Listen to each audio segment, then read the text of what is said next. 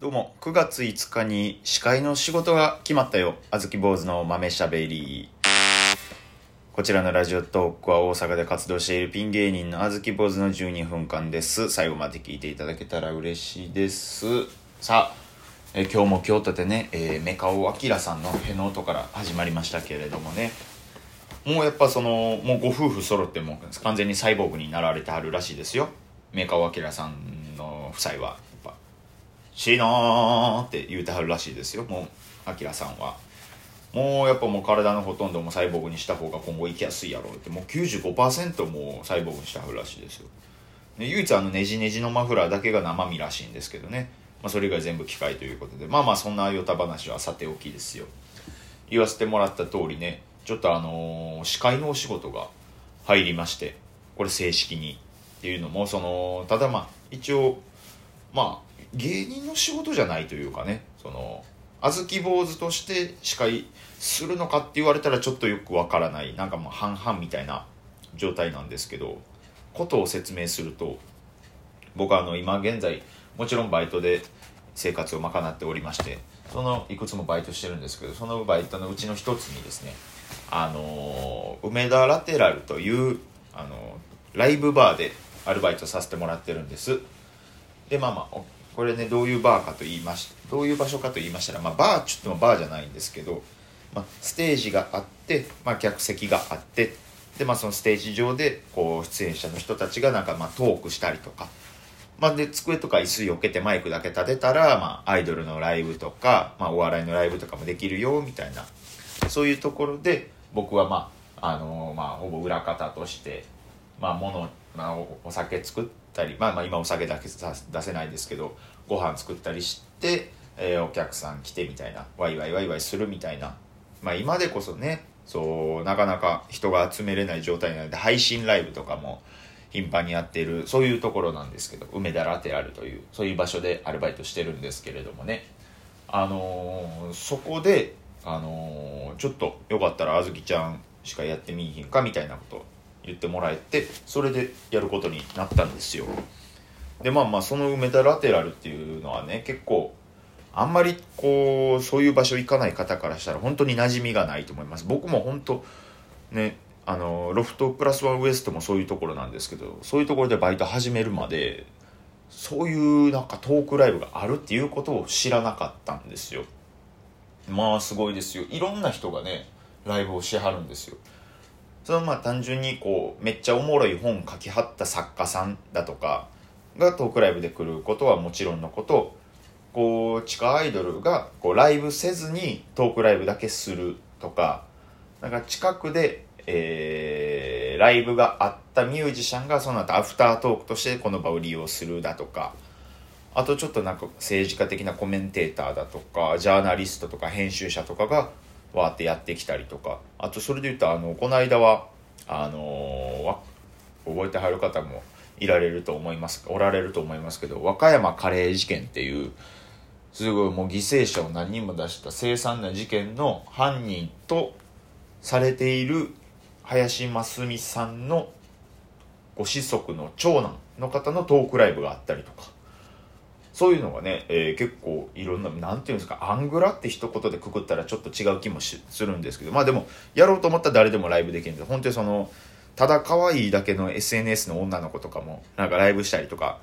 そういうことするような場所なんでほんまにいろんな人がいてましてで毎回そういうライブの時はあの別でケチャップ河合さんっていうその司会業をやってはる方がいて司会をされてるんですけれども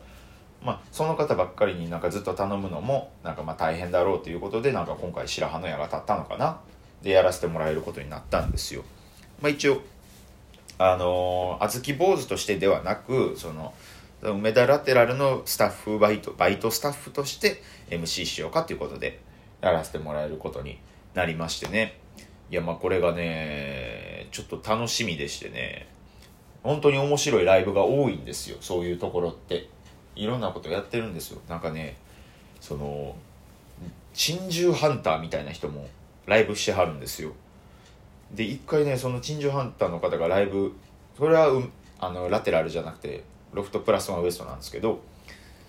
その時はねそのあの事前にツイッターで告知してたみたいで僕はその方のこと全然知らないんですけどお客さんそれでも3 4 0人ぐらいブワー集まってまして結構大盛況で。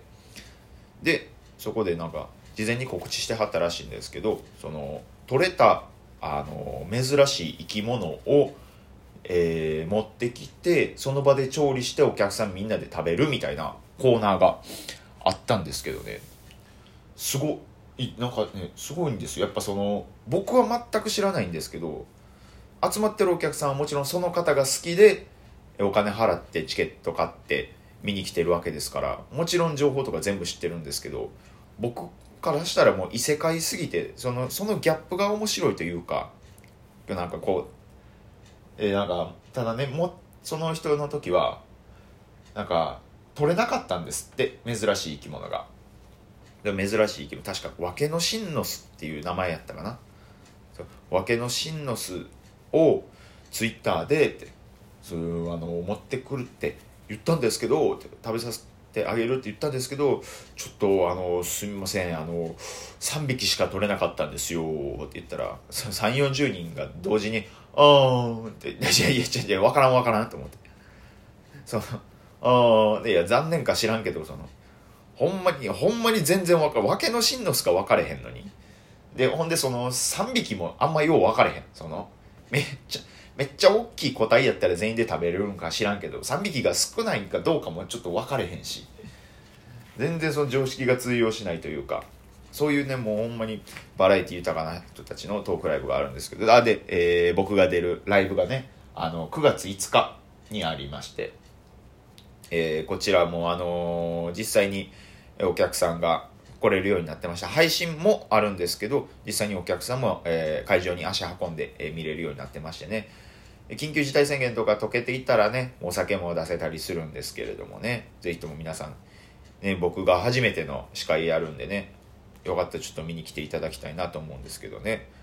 あのーただねちょっと一個ちょっと言いたいことがありましてね。キャスティングどうなってんねんというかその文句とかじゃないんですけど僕が司会やらせてもらうライブの日のゲストがあの中西回帰工房っていう中西回帰菓子工房っていうお菓子を作ってはる方の中西あゆみさんっていう方のトークライブなんですよ。でその方の作ってるお菓子っていうのが結構特徴的で目玉のお菓子とか脳みその形したお菓子とか結構そういうなんかグロテスクやけれどもポップなグロポップな感じのなんですかね初めて見た時キャリーパミュパミュの最初の方みたいなあの世界観みたいな感じでお菓子作ってはる方であすごい面白いなこういうお菓子作ってはる方がおるんやと思って。じゃあこの方とお話かなんかじゃあまあお菓子どこでこういうお菓子作ろうと思ったんですか？とかあなんかこのお菓子になんかハマったきっかけは？とか今なんか新しくやろうとしてるお菓子とかかな？とかなんとなく頭でシミュレーションとか簡単にするじゃないですか。でもねそれ決まってからなんか23日経ってホームページ見たらなんか増えてましてあのゲストが追加されてまして中西さんがこう中西あゆみさんがどうしてもこうこの人と喋りたいっていうなんかその人がいてはったらしいんですけどあのその方がねあの青井武蔵さんっていうあのゲイビデオの男優の方なんですよ。はい、別にねそのあのいいんですけどそのぐ目ん玉のお菓子作る人とゲイビデオの男優さんの司会。その1回目からハードル高すぎません？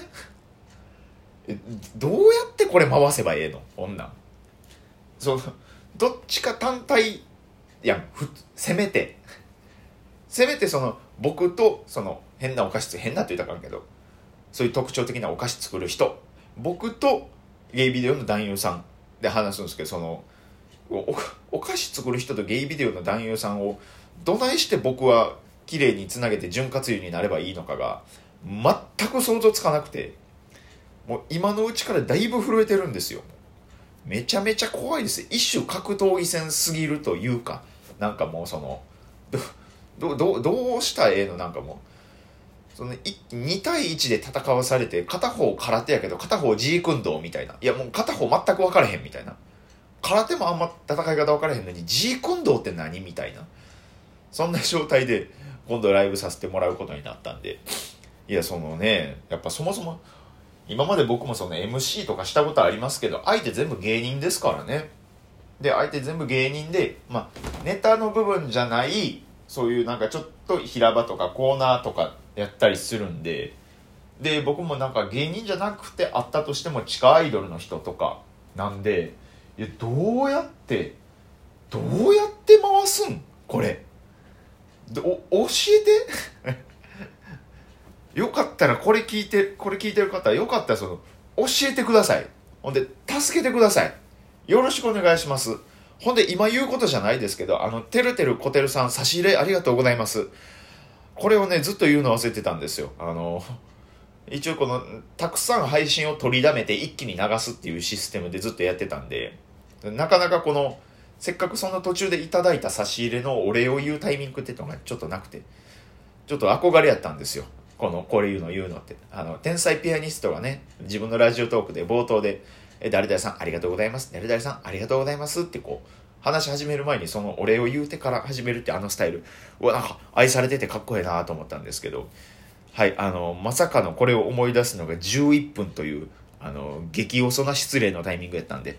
待って、誠に申し訳ございません。またよかったら皆さん最後まで聞いていただけたらなと思っております。あずき坊主でした。皆さん、良い休日を。いや、平日を。いや、平日を。ありがとうございました。